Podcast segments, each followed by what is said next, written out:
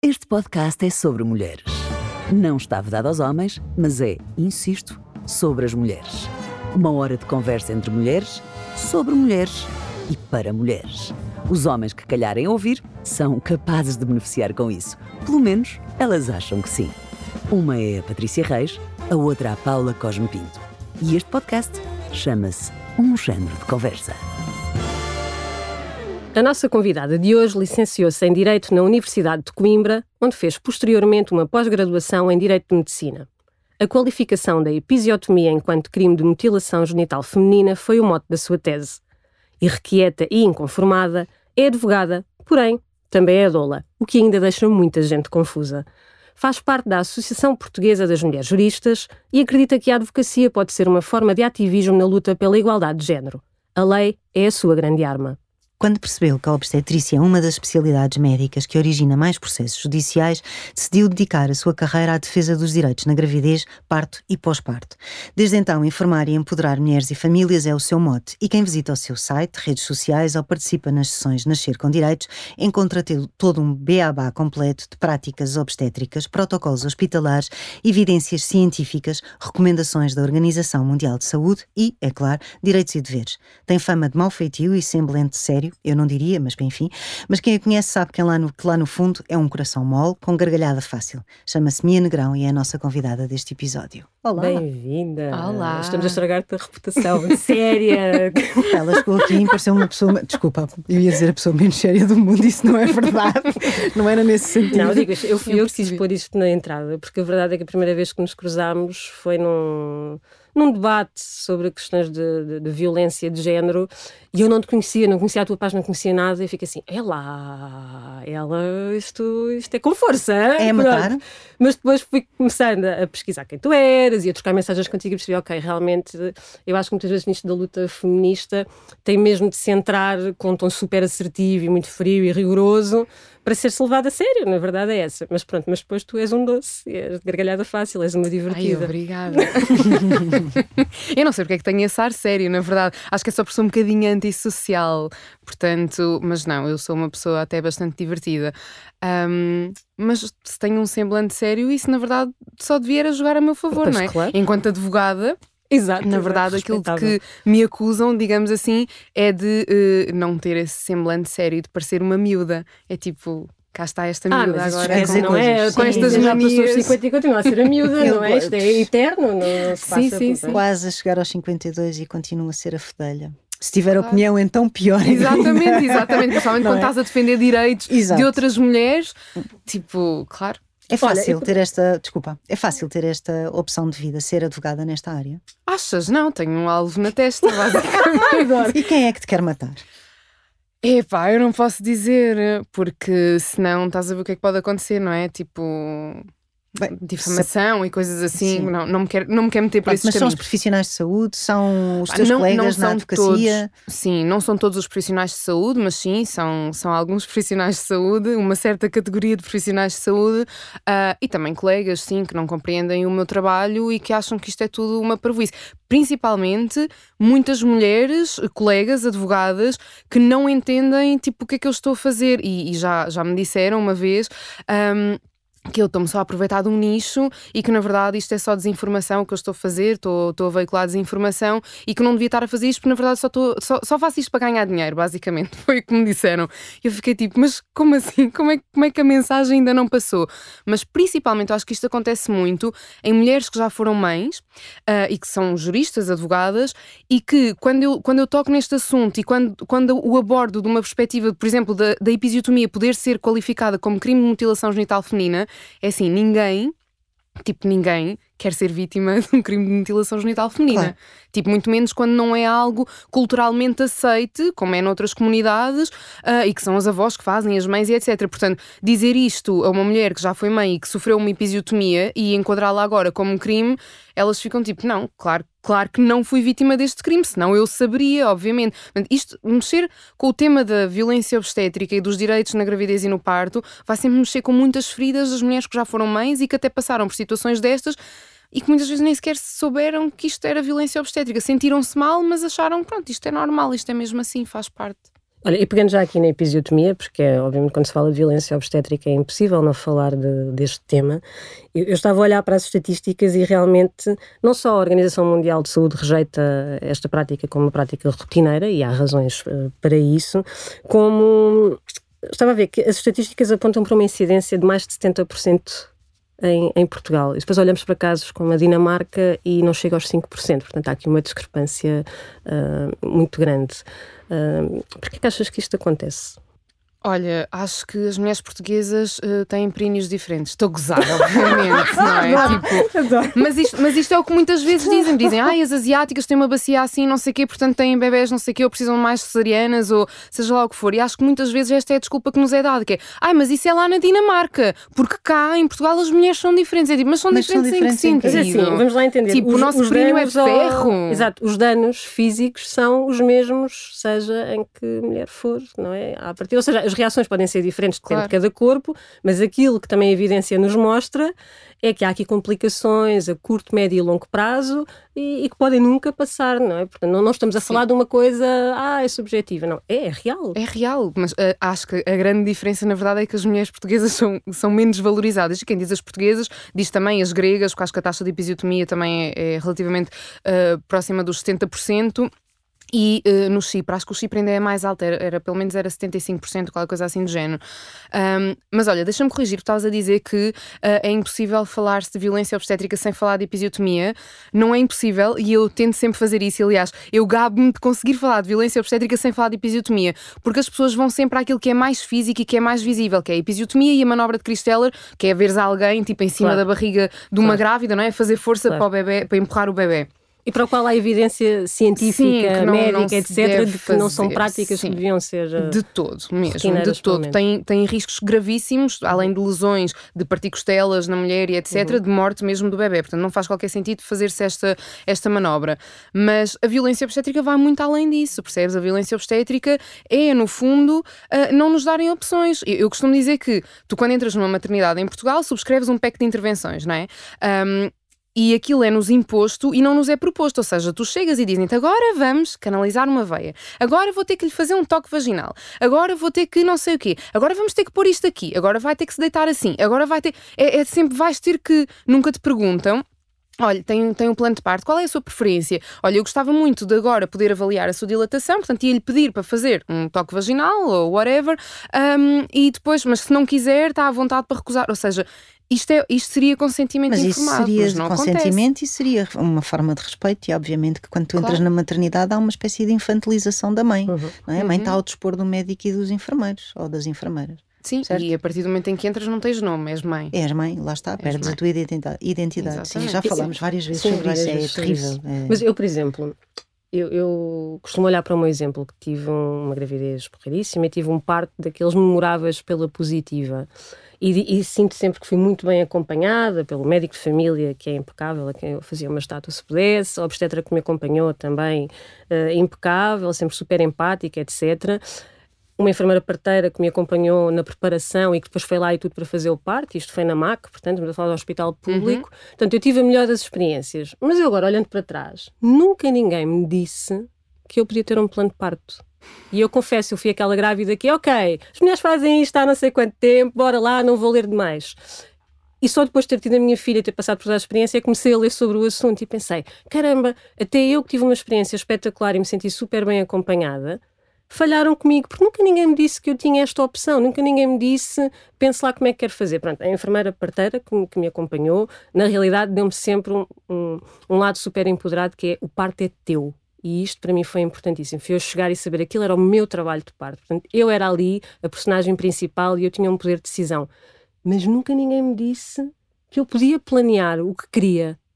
Explicaram-me que eu podia, podia acontecer muita coisa. Podia correr mal, podia não podia ter ido para um bloco de urgência, etc. Mas nunca ninguém me disse, pá, decide lá o que queres. E eu acho que isto é um ponto de partida para este tema. Sim. Ninguém nos diz isto é teu, tu é que vais ter um poder de decisão sobre aquilo que está a acontecer. Obviamente, tirando as emergências, mas isso é Sim, como em qualquer com, situação. Mas com o poder de decisão vem também a responsabilização uhum. e que uhum. nos leva a muitas outras coisas, que é, olha, um exemplo básico, mas mesmo básico dos básicos, que é a maioria das mulheres não sabe o que é o colo do útero. Ouvem falar, pois. e agora ouve-se, porque fala-se muito em cancro do colo do útero, uhum. mas é aquela coisa que acho que foi até a Patrícia Lemos que já falou disto no, no podcast dela, aqui no aqui. vosso podcast. Um, e e então aquilo é algo que é para o médico ver. Portanto, vais ao médico, o médico diz-te: olha, tem não sei o que no colo do útero, mas tu não sabes, tu não viste, não sabes o que é um colo do útero. E às tantas, quando vais parir, há muito esta ideia da dilatação ser a coisa mais importante no, no trabalho de parto, e há sempre esta, esta, esta ideia de que quando chegares aos 10 centímetros é que é, e enquanto tiver até aos não sei quantos centímetros não estás bem em trabalho de parto. Um, e então a maioria das pessoas, na verdade, acha que aquilo que dilata é a vagina e não o colo do útero, porque não percebem qual é a diferença. Então, tipo, como é que nós vamos explicar a esta pessoa qual é que é a necessidade ou quando é que não há necessidade de fazer um toque vaginal, para que é que servem, o que é que estão a tocar e o que é que estão a avaliar, o que é que estão a ver, o que é que isto significa afinal e o que é que significa esta história dos 10 centímetros, porque às tantas ninguém questiona, pá, o que é que são 10 centímetros? Mas eles andam lá com uma régua, por acaso? Exato. Não andam, eles medem aquilo com as mãos, não é? Portanto, eles têm mais ou menos uma noção, mas quer dizer Daí, uh, sei lá, eu já tive em partos em que lembro-me perfeitamente disto, de eu achar, pá, esta mulher já está em esforços expulsivos, tipo, o bebê deve estar mesmo, mesmo a nascer. E a parteira uh, fez um toque vaginal e disse, não, ela ainda está só com 3 centímetros de, de, dilatação. E eu achar aquilo estranho, pá, e a minha intuição dizia-me, não, esta mulher vai parir, portanto eu não vou sair daqui nem por um segundo, não me vou ausentar. Eu pensei, nem que eu agora tenha que fazer xixi, eu não vou, eu vou aguentar, porque ela vai precisar de mim em breve. Pá, e eu fiquei, fiquei, fiquei, às tantas, rebenta, rebentam as águas, e eu, pá, quase todos os partos que eu assisti, isto acontece sempre, portanto, uh, uh, as águas rebentam no final, já no período expulsivo. Portanto, eu pensei, bom, olha, um sinal, não é? Não, não vou ignorar isto, é mesmo, sou capaz de ter razão. Portanto, desde este toque dos 3 centímetros até nascer o bebê passaram 35 minutos supostamente é impensável, não é? Porque dos 3 aos tais 10 uh, teriam que passar muitas horas e não passaram, percebes? Tipo, ou seja, há esta ideia de que o toque vaginal nos vai dizer, nos vai dar imensa informação, quando na verdade ele não dá assim tanta informação. Mas depois, como as mulheres não sabem sequer o que é que é o colo do útero e não percebem o que, para que é que serve o toque vaginal, depois, pá, houve-se coisas, como se ouviu agora na, numa reportagem que passou esta semana ou semana passada, um, que, em que uma enfermeira, num hospital até uh, com boas práticas, normalmente, em que a enfermeira diz: Pronto, então e sabe quantas vezes temos que fazer o toque vaginal durante o trabalho de parto? E a grávida diz: Não, não, não sei. Ah, pronto, é que temos que fazer o toque vaginal de 4 em 4 horas. Mas diz quem? Está bem, eu sei que há uma recomendação da OMS da Organização Mundial da Saúde, que realmente diz que o toque vaginal uh, deve ser feito de 4 em 4 horas. Na verdade, eu leio a recomendação de outra forma, que é o toque vaginal a ser feito deve ser feito em intervalos sempre de 4 horas e nunca inferiores a isso. Eu não leio aquilo como uma imposição de se fazer um toque vaginal a cada 4 horas. Eu já tive em partos em que houve zero toques vaginais. E atenção, eu só tive em partos hospitalares, nunca assisti um par... nunca acompanhei um parto em casa. Portanto, não estamos a falar aqui de malta alternativa e que vai parir com duas parteiras hum. em casa ou só com um, ou até partos sem, sem grande assistência. Não, partos hospitalares, ok? As boas práticas não é estar sempre a fazer toques toques, nem de 4 em 4 horas, porque o trabalho de parto pode demorar 3 dias. Tipo, só se toca quando há necessidade de tocar e com consentimento, obviamente. E diz-me uma coisa, porquê é que tu decidiste ser doula? Olha, eu não decidi, na verdade eh, foi, foi alguém que me escolheu, ou seja, eu fui fazer a formação de doula para ter mais informação para usar na minha ferramenta de trabalho, não é? Que é o direito, ou seja, aquilo que eu queria era ter mais informação sobre como pesquisar evidências científicas, o que é que significa isto das evidências científicas, como é que eu posso provar determinadas coisas em tribunal para pessoas que não percebem nada de saúde nem de parto e. Depois quando terminei o curso pensei, pronto, está feito, fico por aqui. Só que entretanto houve uma amiga que engravidou e e eu sonhei que ela estava grávida, tipo, ela ainda não sabia que estava grávida. Eu sonhei que ela estava grávida e sonhei que ela estava grávida de um rapaz. E eu mandei-lhe mensagem: Marta, estás grávida? E ela disse: Pá, não sei, é possível que sim, mas só vou saber daqui a não sei quantos dias, porque entretanto nós fazemos monitorização uh, do ciclo, portanto sabemos perfeitamente quando é a nossa fase luta, se estivermos grávidas também sabemos uh, mais ou menos quando é, quando é que há essa possibilidade. E. E eu disse-lhe: Olha, eu sonhei, não sei o quê, assim e tal. Uh, e ela disse: Uau, acho isso fantástico. E depois confirmou-se, ela estava mesmo grávida. E perguntou-me se eu queria ser doula dela. Eu disse: Nem pensar, não quero, não estou para lidar com isso. Eu num hospital a ver más práticas, más práticas a acontecerem, tipo, eu não, eu, pá, saltava uma tampa, não era capaz, tipo, esquece isso. E ela uh, perguntou-me então: recomendas alguém? Eu dei-lhe dois ou três nomes e disse: Olha, vai-te encontrar com elas, faça uma sessão zero, um, um, faz uma entrevista e tenta perceber. E ela foi, efetivamente, uh, e depois, passado aí dois meses, ela diz-me: Olha, não, não, não, não, não, tens que ser tu. E eu, eu tipo, mas eu não quero. E ela, vou-te dar tempo a pensar. Eu, ok, pronto. E depois acabei por aceitar. E pá, foi maravilhoso. Um, foi um trabalho de três dias, portanto deu-me ali para perceber que realmente isto não é nada como nos contam. E esta cena da hora pequena é muito, muito enganadora. Uh, e também não queremos propriamente horas pequenas, mas foi super interessante. Eu aprendi imenso com aquele parto. Depois, por acaso, terminou em cesariana, um, mas foi uma escolha dela, ou seja, havia duas opções e ela entre uma e a outra escolheu a cesariana. E pá, eu aprendi imenso com aquele parto. E depois a partir daí pensei, pá, não, eu gosto mesmo disto, eu quero, eu quero ter esta oportunidade mais vezes. E depois fiz outros acompanhamentos, mas sempre de pessoas conhecidas, num, assim mais ou menos. O direito é mesmo aquilo que tu fazes a, a tempo inteiro, não é? Ser... Pá, mais ou menos. Uh, sim, é assim, eu sou advogada, costumo dizer que sou advogada um bocado em part-time, não é? Porque eu depois tenho as sessões de Nascer com Direitos e tenho outros projetos, mas Pá, mas sim, eu quero me reformar tipo daqui a 10 anos, porque voltando ao início, que é tipo, eu tenho um alvo anos? na testa. Hum? Tenho 30 agora. Daqui a 10 anos queres? Sim, 10, Estou tão atrasada, Paula. Exato, 10, 15 anos no máximo. Não, não, quero fazer outras coisas. Ah. Eu quero me reformar da advocacia. Tipo, isto é, é sim, muito. Mas quem são os clientes que te aparecem na área da advocacia, nesta área da violência obstetrícia? Só malta que passou por situações de violência obstétrica, e, basicamente. E quais são e, as principais queixas que, que te chegam, situações que essas pessoas viveram? Ui, olha. Um, é assim, eu posso dizer que um, isto dá, dá para tudo, não é? Há aquela violência obstétrica, uh, vamos, vamos caracterizá-la como mais light, que é aquela que uh, as, as marcas são só psicológicas, que também são horríveis, mas eu digo mais light porquê? Porque isto em tribunal é muito difícil estar a provar que a pessoa, está bem, pode fazer mil perícias psicológicas, mas o dinheiro que ela vai pagar em honorários, taxa de justiça, etc., para a compensão que eventualmente iria receber, e sabendo eu que os danos morais em Portugal são muito mal uh, indemnizados, eu normalmente essas pessoas digo: olhem, eu, eu entendo esta questão toda, mas só se vocês tiverem dinheiro que não vos faz falta é que vale a pena avançar com isto. Portanto, eu costumo dizer que não é brinco um, com dinheiro das é um pessoas. só psicológicas com umas grandes aspas, não é? Epá, sim, com umas grandes São aspas, tens malta que. Não? É? Sim, sim, aliás, uh, isto agora, uh, esta questão do, do, trauma de parto já entrou para não sei quê, uma cena qualquer de, de psicologia, uh, em que comparam ao trauma de guerra. Portanto, antes acreditava-se que a PTSD, stress, stress pós-traumático, era só para pa, pa pessoas que, que, tinham estado na guerra e agora percebeu-se que as vítimas de, de partos traumáticos também têm PTSD. E, opa, e tens malta a acordar à meia da noite a chorar e com horrores noturnos e com 30 por uma linha, pá, é horrível. E depois revivem isto a cada ano, quando nos aniversários dos filhos e etc. É horrível, mas isto não é bem indenizável. Portanto, quer dizer, é indenizável, não é bem indenizado, assim é que é.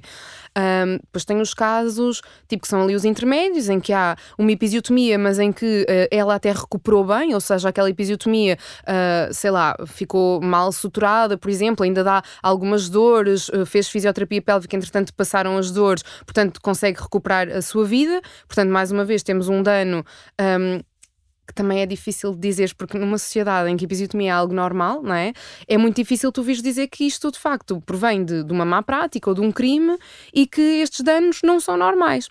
E depois tem os casos hardcore, que são aqueles em que, tipo, mulheres com. Olha, tem uma, uma mulher com 27 anos que uh, usa fralda para o resto da vida. Tipo, ficou com incontinência urinária, fecal, de gases, porque lhe cortaram um, um nervo, uh, cortaram-lhe um esfíncter e fizeram-lhe uma manobra pá, que não está descrita em lado nenhum, não sei o que é, não é, não é uma cristela, nem, nem sequer é uma coisa parecida com isso, mas em que lhe pressionaram com os dois dedos polegares na entrada da vagina uh, para baixo e, portanto, aquilo rasgou os tecidos todos à volta, além de lhe terem feito uma episiotomia. E, portanto, esta mulher ficou com, com, com lesões até às coxas, tipo até ao interior da coxa, tipo até aqui.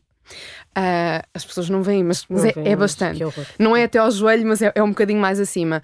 Um, opa, e depois, esses casos são, são assim os Esses casos mais... em tribunal, qual é, o que é que acontece geralmente? Olha, o que é que acontece? Depende, eu não sei dizer porque vê, eu estou a trabalhar, uh, eu entrei para a ordem, fiz o exame de agregação em, ou, ou recebi o, o, resultado em 2018. Portanto, os casos que eu tenho neste momento ainda estão, e depois pós-Covid e não sei o quê, aquilo, a justiça teve um bocadinho parada, portanto ainda não há grande resolução. O que posso dizer é que o Ministério Público, cada vez que lá vou, uh, dizem, tem, tem sempre uma agradável surpresa, ou seja, dizem sempre, pois realmente isto tem aparecido muitos casos aqui disto, ou seja, já há cada vez mais mulheres a fazerem queixa destas práticas de violência obstétrica, das episiotomias, dos danos com que ficam, por já perceberam que isto de facto não é normal. E, hum... Portanto, ao contrário daquilo que é uma coisa que a mim me chateia, a Ordem dos Médicos, ainda há poucos meses, recebeu um dossiê inteiro com relatos na primeira pessoa de mulheres que passaram por situações de más práticas e, e diz taxativamente que, que isto é uma realidade que não existe em Portugal.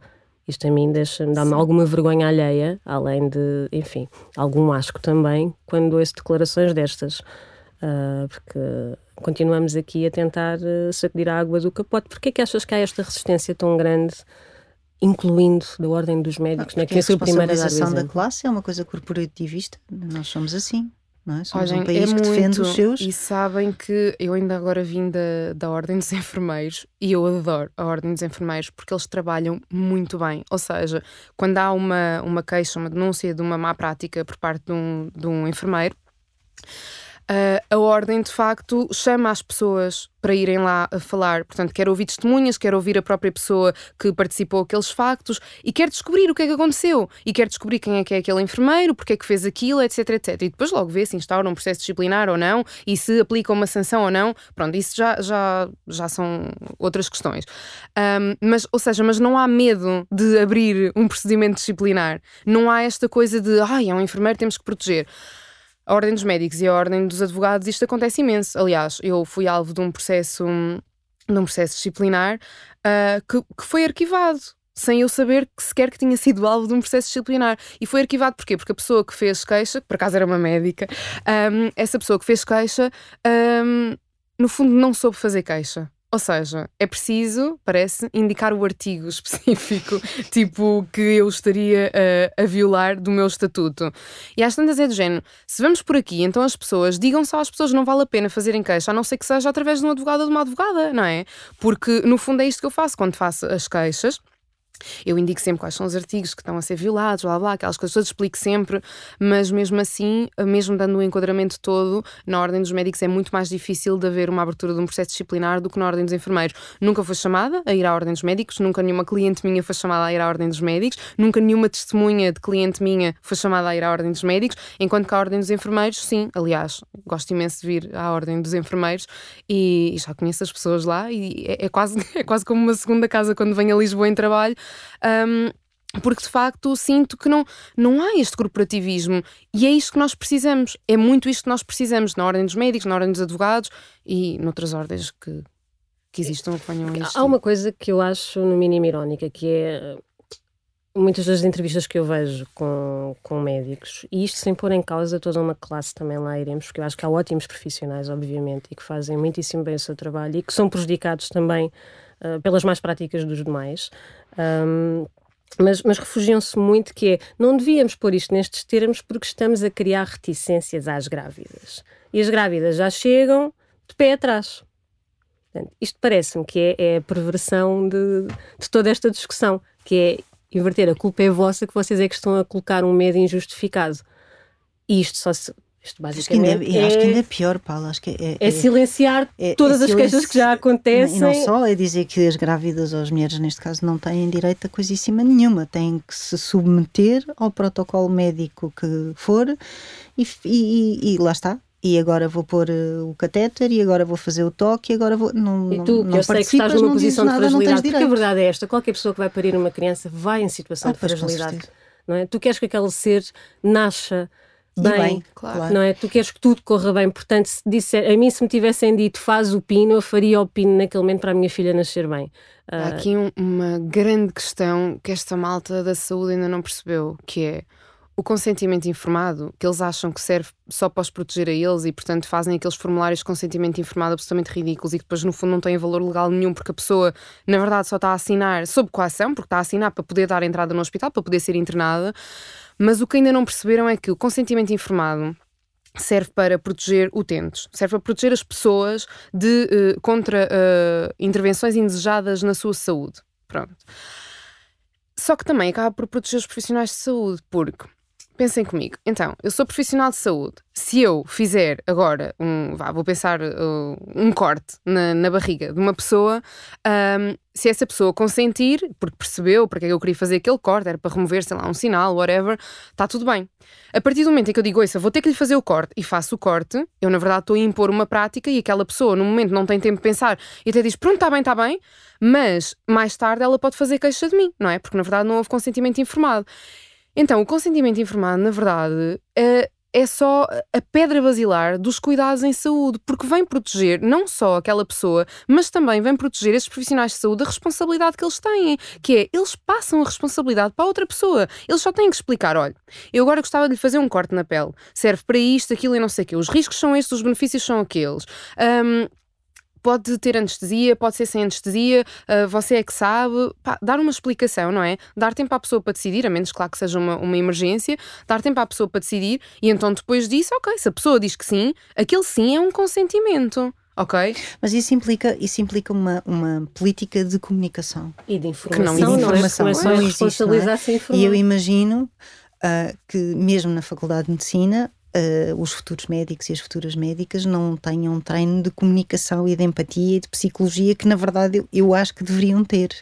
Porque uh, tu estás a lidar com uma pessoa, tens que saber comunicar com ela, não é? Eu tenho uma experiência com um nefrologista que é de cortar os pulsos, porque o homem, coitado. Uh, não tem não tem capacidade de comunicação pronto não não teve não não, não teve nem olhou para mim não, não, não me olhou sequer nos olhos uh, e eu só dizia: este homem pode ser o melhor do mundo, mas não serve para mim. Pois. Não serve, não serve porque, por muito bom que ele possa ser, isto não vai correr bem, então ele não, ele não, ele não fala comigo. Não é? Eu tive imensa sorte com a minha ginecologista obstetra, que é uma mulher que eu adoro e com quem tenho uma relação há 30 anos, um, porque é uma faladora, é uma comunicadora nata, é uma mulher que explica tudo. Pois, isso é ótimo. Isso é dela, não é porque ela tenha sido formada para comunicar. É dela, ela, ela tem isto nela. Mas de, de tudo o que tu vais chegando, tu sentes que há um problema de base, ou seja, que isto começa nas faculdades de medicina? Sem dúvida. Então eles, eles treinam, quer dizer, Vamos ver, nas faculdades de medicina sim, não tanto nas de enfermagem, porque eles aí já sabem o que são as recomendações da OMS, etc. Mas porquê? Porque na enfermagem eles focam-se mais no parto normal do que propriamente nas patologias, não é? Claro que também conhecem as patologias e etc. Mas, por exemplo, tens um regulamento das competências dos ESMOS, enfermeiros especialistas em saúde materna e obstétrica, uh, que te diz que eles são competentes nos partos de grávidas de baixo risco e para uh, partos de grávidas de médio ou alto risco são competentes sempre com uh, obstetras. Portanto, não, não, não fazem sozinhos. Um, mas em baixo risco, sim. Portanto, eles focam-se muito naquilo que são as recomendações da OMS, nas boas práticas e etc. Não era assim há algum tempo, mas agora, desde que temos estas recomendações e etc., de facto, as faculdades foram acompanhando e, e vejo que os novos ESMOS vêm com ideias completamente diferentes. Já os médicos. ESMOS, quando falas em ESMOS, a ouvir, enfermeiros especialistas em saúde não, materna e obstétrica. está a ouvir, não um. E, e os médicos, nem tanto, mas porquê? E está tudo certo, na verdade, tirando a parte da comunicação, que isto é algo que eles deviam aprender e tudo sobre consentimento informado, mas na verdade aquilo que eles têm que conhecer mesmo são as patologias na gravidez e no parto, porque é para isso que nós queremos os obstetras. E era só isso que eu queria que ficasse bastante claro, que é, noutros países existe outro modelo, que é um modelo biopsicossocial, nós cá temos um modelo médico, um, e o modelo biopsicossocial, aquilo que defende é que a pessoa a grávida deve ser cuidada primeiro pelo ESMO, não é? pelo, pelo, neste caso pelas midwives lá fora, uhum. um, e, e, só depois, só havendo uma patologia, claro que as ecografias e etc. são sempre feitas por, por médicos especialistas ou ecografistas, whatever, mas uh, depois, no, no, durante a gravidez, só se houver alguma patologia é que esta mulher vai ser encaminhada para um obstetra. Uhum. Portanto, isto não é propriamente um grande negócio como é em Portugal. Quando dizem que nós temos falta de obstetras, temos falta de obstetras obstetras aonde? Nós temos é obstetras a mais. Agora, temos é, os recursos mal distribuídos. Porque, na verdade, estamos, e muitas vezes há, esta hierarquia nos hospitais em que o obstetra parece que, que manda nos, nos ESMos ou nas ESMos, que são, na sua maioria são mulheres, não é? Um, e, e, elas estão a fazer um trabalho completamente acessório, não é um trabalho, não, não, estão, não, estão a ser, não estão a ter as suas competências reconhecidas, não têm a sua autonomia reconhecida. Portanto, depois quem vai sofrer com isto são as mulheres, obviamente. Sim, mas uh, estava aqui a pensar, a maior parte das pessoas acha que um enfermeiro ou uma enfermeira é uma profissão desculpa, o termo, menor, menor sim, sim, é verdade, do que a de um é médico é ou de uma médica. Portanto, em termos de autoridade, um enfermeiro ou uma enfermeira não tem, não, não, nós não reconhecemos habitualmente a mesma autoridade que reconhecemos a um médico ou uma médica. E esse, esse é um problema. Então, acabaste, acabaste de dizer a palavra-chave, que é a autoridade. Porquê é que tu precisas de uma autoridade no teu parto? Tipo, claro que. E depois é, é, sempre esta a questão que é: ai, a Mia fala disso. Já, já houve um médico, uma vez no, foi na Antena 3, já não sei em que programa, e que ele diz: ah, isto são discursos perigosos. E eu, tipo, pá, mas são discursos perigosos porque eu não estou aqui a dizer que uma grávida que tem, sei lá, uma placenta prévia, que não deve fazer uma cesariana e tipo, ai, vai recusar a canalização da veia, não sei pá, não, eu tirem-me desses filmes, porque eu não sou essa pessoa. Um, é mesmo, porque às vezes é tipo, querem, querem me pintar como esta pessoa que está a dar maus conselhos, tipo, ai, não aceitem Exato. estas intervenções. Pá, aceitem as intervenções que vocês quiserem, mas aceitem-nas com consciência daquilo que estão a fazer e, e sempre com a consciência de que existe uma coisa que nós chamamos de cascata de intervenções, onde a maioria das grávidas vai cair, não é? Portanto. Eu não estou, eu, eu quando falo, e mesmo na minha página, regra geral, eu estou a falar para grávidas de baixo risco, que são a maioria, ok? Uhum. Não estou a falar para aquelas grávidas que têm patologias. Agora, os direitos são para todas. A grávida com uma placenta prévia, se ela quiser recusar um determinado tratamento, medicamento, seja lá o que for, ela pode fazê-lo e ela está nesse direito. Agora, se eu ia recomendar uma grávida com placenta prévia não fazer uma cesariana, pá, óbvio que não, não é? Claro. Agora, ela tem que conhecer os riscos e os benefícios. Só dizem, olha, é obrigatório. Está bem, mas é obrigatório porquê? Alguém me explique, não é? Alguém me explica o que é uma placenta prévia, porque é que tem que se fazer cesariana, o que é que acontece se eu não fizer cesariana, uhum. o que é que acontece se a pessoa tem o direito a saber, não é? Depois toma as decisões em consciência, claro, não é? E Não é que nesse caso não tem grande, não tem grande hipótese, a verdade é essa. Mas, mas ainda assim, nem que, nem que lhe digam, ouça, se não fizer isto, a probabilidade de você morrer é 99,9%. Pronto, está bem, mas pelo menos eu sei qual é a probabilidade. Quem toma a decisão sou eu. E eu acho que a maioria das mulheres que me chega só para vocês terem uma noção, elas pagam, não é? Tipo, pagam a consulta, pagam depois honorários quando vamos para a frente com alguma coisa. E muitas vezes quando eu pergunto, então, e o que é que vocês querem? Tipo, o que é que queres com isto? Uh, porque preciso sempre de balizar as coisas. Porque há quem diga, ah, quer ir para tribunal, quer queixa-crime, quer não sei o quê, quer que o médico seja punido. Não, a maioria delas diz: Eu só queria que o médico reconhecesse o que fez e que me pedisse desculpas. E é tipo: Epá, foda-se. Desculpem. Não, não, diz à vontade. dizer à vontade. Tão fácil, tão fácil de resolver. Era tão fácil de resolver. Era sentarmos todos à mesa e tipo e falarmos claro. sobre isto e dizer: Olha, tu fizeste mal, estão aqui as provas, está claro. aqui claro. evidência científica, isto é errado. Ou não se fala assim com uma pessoa, isto é extremamente violento. Era só isto. E era aquela pessoa perceber: Ok, realmente realmente eu fiz mal e estou a fazer mal há não sei quantos anos, peço desculpa. Pá, e a mulher fica contente, porque dá, fica contente como quem diz, não é? Pelo menos dá para pa é humanizar aquela não vida. É? Sim. Então, uh, numa de dica de amiga, que é, nós temos, não temos, às vezes temos, outras vezes não temos. uh, o que é que tu, o que é que tu deixarias como dica de amiga a alguém que vai entrar num hospital para parir nos próximos capítulos da sua existência? Quais são, Quais são os conselhos que tu dás? E os direitos, não é? Sim. Que eu acho que nós não sabemos. Epá, olha, eu puxando aqui um bocado a brasa à minha sardinha, eu recomendo sempre uma sessão Nascer com Direitos, que é do género, eu nas sessões, eu explico às pessoas, não faço trabalho de médica porque não sou médica, um, mas diga às pessoas e dou-lhes, ou seja, tudo aquilo que eu digo tem, uh, tem, tem um fundo, ou seja, depois envio os links às pessoas para elas poderem ler onde é que eu fui a buscar aquelas ideias mirabolantes, não é? De que elas têm direitos, um, mas no fundo aquilo que falamos sempre é quais são os direitos, como é que. Porque uma coisa é, é, nós temos uma lei e temos uma lei muito bonita, mas ela não é cumprida, não é? Portanto, eu tenho que preparar as pessoas, não só dizer, ah, tens o direito a ter três acompanhantes, está bem, mas chegas ao hospital e vão dizer, minha amiga, nem pensar, nenhum entra, quanto mais três.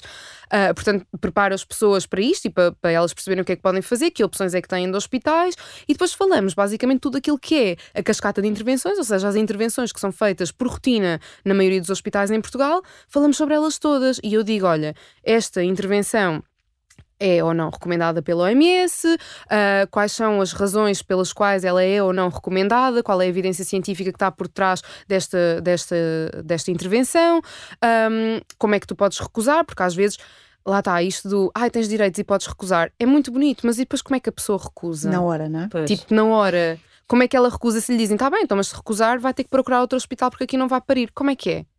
A mulher está grávida, meu. Tipo, Ou Está que em com trabalho de contrações e dizem, calce que você não percebe nada disto. claro. Ou... Tipo, o que é que ela vai fazer? Portanto, Porque a verdade é que ainda se basicamente- dizem frases destas, não é? Nós achamos que é aquele clichê do dia dia. quando foi para o fazer Sim, não sim. gritou assim. Isso, exatamente. Isto continua-se a ouvir em 2022. E Yeah. isto não é aceitável em momento algum, nunca foi, e muito menos agora que temos, enfim, toda uma, uma maior noção do que são eh, as fronteiras do respeito e da dignidade. Temos? Eu gostava que sim, eu pelo menos gostava de acreditar que sim. Sim. é. Mas quando ouço relatos Epá. como este, e às vezes vejo que tu partilhas as coisas que te escrevem na, nas tuas stories, ou eu Hum. cada vez que faço um post na- no meu Instagram sobre este tema, eu recebo uma catadupa de relatos que me partem o coração e, e que me deixam revoltadíssima. Não sei o que é que é se quer dizer àquelas pessoas que possa servir seja para o que for, porque é de uma falta de respeito. Lá está, não é ao acaso que se fala de parto humanizado, quando, quer dizer, devia ser sempre qualquer prática médica tem de ser humanizada. Ai, não é? pá, eu detesto a expressão de parto humanizado. Mas a Tipo, verdade é que falta humanidade muitas vezes dentro destes procedimentos. Epá, a Porquê é que detestas a expressão parto humanizado? Pá, não me faz sentido nenhum humanizado, porque na verdade isto é que é um parto humanizado. É tipo, nós humanizamos demasiado. Ou seja, humanizamos no sentido de foram os seres humanos que criaram estas intervenções todas, percebes? Por isso é que não me faz tanto sentido falar em parto humanizado. Faz mais sentido. Olha, o Michel Adan, que é um obstetra francês que já é tipo, não sei, da época dos dinossauros, ele já é muito velho.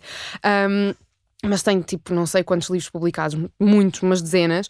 Ah, ele diz que não gosta desta expressão e oferece uma nova que é hum, uma, outra, uma outra versão que é parto mamiferizado. Porque na verdade aquilo que nós precisamos no parto é desligar o nosso neocórtex, ou seja, aquela estrutura mais nova do cérebro, aquela que nos faz estar aqui a falar, fazer podcast e a ler e etc. E portanto, isso num parto tem que estar desligado, não é?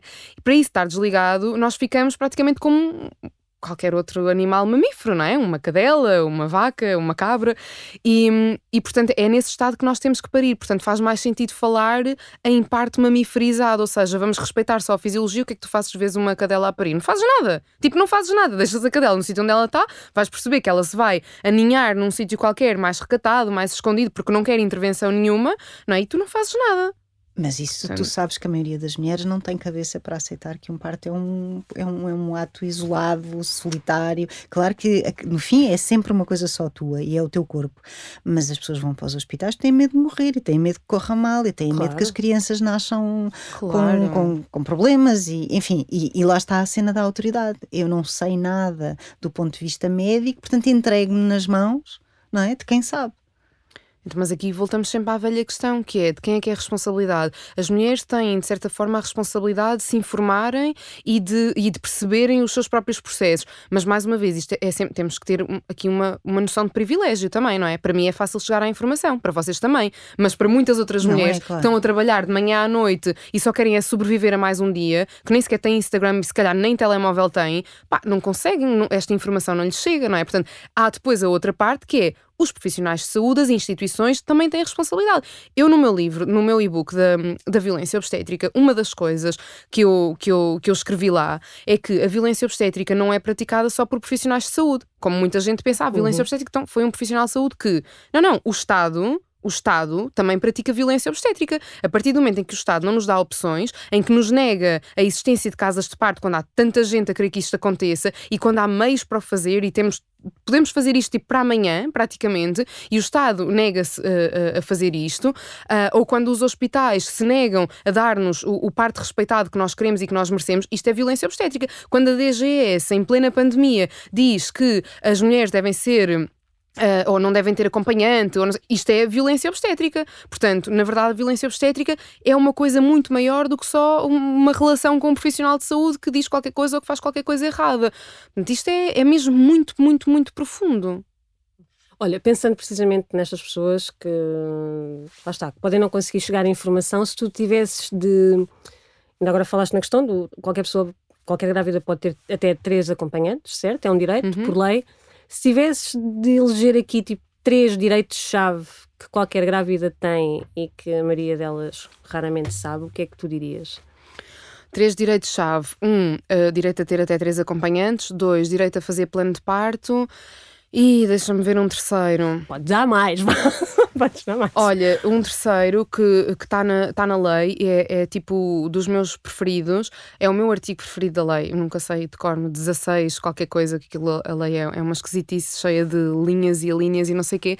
Um, que é os serviços de saúde devem reger-se pelas recomendações da Organização Mundial de Saúde. Está feito. Está feito. O nosso problema está resolvido. O nosso problema em Portugal está resolvido. Se os serviços de saúde se guiarem pelas recomendações da OMS, está feito. Eu fico sem trabalho, está tudo bem, mas está feito. Ok. tipo, não havia mais nada, era só isto. Agora, para isto ser de facto cumprido, as grávidas têm que exigir, porque isto vai estar sempre ao mesmo. Se não formos nós a exigir, se não forem as mulheres a ir para a rua, como vamos agora uhum. no, no 6 de novembro, uhum. Ninguém acorda para isto. Aliás, acho que agora este tema só está tão na moda, digamos assim, porque a Ordem dos Médicos fez aquele, aquele comunicado a dizer que não existia violência obstétrica, pá, e as mulheres foi do género, pá, não já não dá mais, meus amigos já não dá mais. E, e manifestaram-se. É um movimento civil, não é? Que é sempre Exatamente. muito interessante de observar. E foi daí que depois surgiu o Observatório de Violência Obstétrica, uhum. que, tipo, que era o que nos fazia falta em Portugal.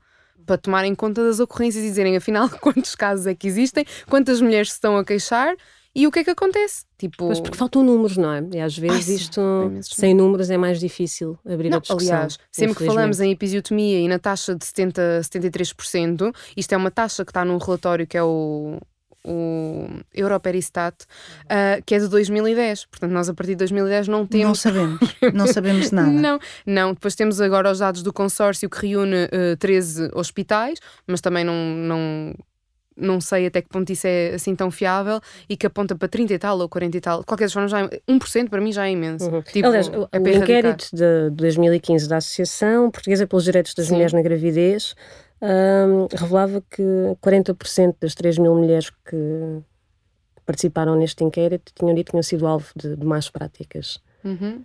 Uh, isto é um número muito elevado, 40%. Lá está, 1% já seria, 40% é no mínimo chocante. Yeah. por isso, eu pergunto-te agora: podemos fazer uma dica de amiga 2? Dois. É mesmo a última coisa que vamos fazer, Paula. Vá, vá, vá, vá. Tenho, já tenho, eu, eu tenho uma futurologia. Vá, hum, Patrícia. Hoje abrimos uma exceçãozinha que já é um tema muito difícil. Vá. Dica de amiga é: imagina, correu tudo mal, foste alvo de más práticas. Uh, o que é que uma mulher pode fazer a seguir? Quais são os passos a dar? Olha que boa pergunta. Sabes que estou agora a tratar de um, de um recurso para ter no site a explicar isso tudo para as pessoas pararem de uma vez por todas dizer ai, mas eu não reclamei porque não sabia como reclamar. Ah, agora vais saber, agora toda a gente vai saber como, como é que, se, reclama. pode reclamar. Olha, podes fazer uh, reclamação, uh, depende da, da, situação, mas se for contra profissionais de saúde, porque foi algum profissional de saúde, tens a ordem dos médicos, uhum. tens a ordem dos enfermeiros. Depois tens a entidade reguladora da saúde, tens o próprio hospital, a quem convém sempre dar feedback, não é? Uhum. Do, daquilo que se passou naquele hospital. Um, tens a IGAS, que é Inspeção Geral das Atividades em Saúde, tens a Provedoria de Justiça também. Portanto, pá, não sei se me estou a E depois tens o Ministério Público, obviamente, ou seja, se aquilo que te aconteceu um, configurar um crime, ou se tu achas que pode configurar um crime, uhum. quase sempre uh, isso acontece, as intervenções sem consentimento, uh, então fazer queixa no Ministério Público. Okay. E depois podes pedir uma indenização, mas isso pedir uma indenização já convém ter um advogado ou uma advogada a tratar disso. Ok. Bom, Bom, eu acho que assim, última pode ser. eu adoro quando ela Eu falo muito rápido, portanto, chuta que eu respondo rápido. Vá, vá, vá, vá. Então, tu, tu não, não és mãe, não sei se queres, se queres ser, não é essa a questão, é, mas na eventualidade de, de engravidares, como é que tu imaginas que seria Parir num hospital em Portugal. Onde é que vais parir? Em Portugal? é o que ela quer perguntar. Vais parir num hospital público, num que hospital privado? Vais parir em casa? Vá, que é modo... Depende, se eu tiver uma gravidez, uma gravidez saudável e se for uma grávida de baixo risco, uh, não sei, muito possivelmente ponder um parto em casa, porque tenho condições para isso, mas eu sei que a maioria das pessoas não tem, não, não só condições psicológicas, mas também condições uh, financeiras e da própria casa, não é? Convém a casa ter uh, algumas condições para que isto seja possível. Um, Mas sim, eu na verdade, eu quando me imagino, há, há, uns tempos atrás eu responderia de forma diferente, mas eu agora cada vez mais me imagino, tipo, completamente sozinha e é do género, pá, não quero ninguém a tocar em mim, eu não quero ver ninguém. Claro que eu sei que isto não vai acontecer, não depois vai acontecer. vem sempre aquele medo de que alguma coisa pode correr mal, não é? E pode, e, e, queremos estar sempre rodeados de profissionais de saúde, isso é óbvio, mas, mas eu não sei, se for uma grávida de baixo risco, sou capaz de ponderar um parto em casa, mas depende. Isso, como costuma dizer alguém que eu conheço, já não sei quem, porque eu depois de Covid fiquei um bocado sem cérebro, que essas decisões nós só tomamos quando, quando sentimos um bebê na barriga. Tipo, Sim, não, cada caso é um caso e cada pessoa é a sua pessoa. Mas não tens medo de parir num hospital em Portugal? Oh, não, não, porque eu conheço os hospitais. Não, porque ela vai imitar-lhes a lei.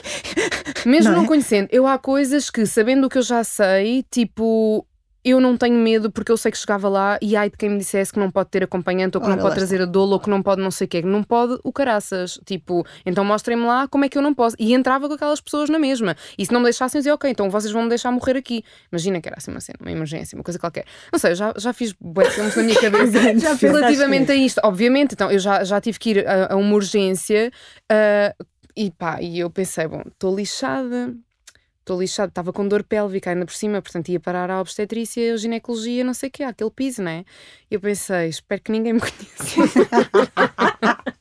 tu achas Mas... mesmo que tens um alvo na testa, então? E tinha, e percebi nesse dia que tinha, e senti mesmo, pá, isto é horrível, isto é mesmo horrível. Uma coisa é eu dizer, ah, não, mas vou só à ginecologista ou à obstetra no privado porque é alguém que eu conheço e não sei o quê. O problema é quando uma pessoa de facto tem, tem uma situação de, de urgência, vai a um hospital Ai, público, hospital não é? Claro. Epá, e aí tu pensas mesmo, tem, tem que ter alguma cautela porque, porque tu naquela altura tu queres ser só a pessoa doente, a pessoa com dor, a pessoa não, não queres ser advogada, não queres ser ativista, não queres ser porra nenhuma, queres ser só a pessoa que precisa de um precisa tratamento, de ajuda, claro. precisa de qualquer coisa, precisa saber o que é que eu tenho, porque é que me dói. Tipo, Pá, e é, é um bocado desesperante, sim. Por isso eu consigo solidarizar muito com as mulheres que me chegam com, nestas situações, porque é de facto uma situação de muita vulnerabilidade. E quanto menos informação tens, pior. mais vulnerável ficas. Mas pronto, fica aqui uma dica de fica tema, aqui... mulheres com alvo na cabeça porque são demasiado incómodas e, nas verdades E porque que dizem. dizem as verdades ah, que dizem sim. e portanto são consideradas assintosas e perigosas. Eu gostei muito do teu semblante, pouco sério. Adorei o palavrão. Esta é uma primeira temporada, garante que vais voltar vais ter que cá vir. Um, obrigada por teres aceitado o nosso convite. Obrigada. obrigada. Como não aceitar? Eu sou vossa fã. Ai, eu, ouço, eu ouço o podcast desde o início, portanto. Vá, e, e, um, e um abraço a todos os profissionais de saúde que honram a profissão sim, sim, e que fazem muitíssimo bem o seu trabalho, porque felizmente sim, também existem, temos muito em Portugal. E cada vez mais, tipo, cada vez mais. E a malta que está a sair agora dos cursos de medicina e que está a sair dos cursos de enfermagem, pá, tipo, malta fantástica que pede formações sobre direitos para perceber como é que podem melhorar a sua prática no futuro. Pá, e aquece o coração. Há esperança. Há esperança. Ah, claro que há esperança. Há esperança. Tipo, Pronto. já depois da minha reforma, obviamente. Mas... é que foi a reforma dela daqui a 10 anos. Há esperança, há esperança ainda para o nosso, nosso uh, tempo de vida. Paula, até para a semana. Até Mia, obrigada semana. mais uma vez. Obrigada. Um género de conversa.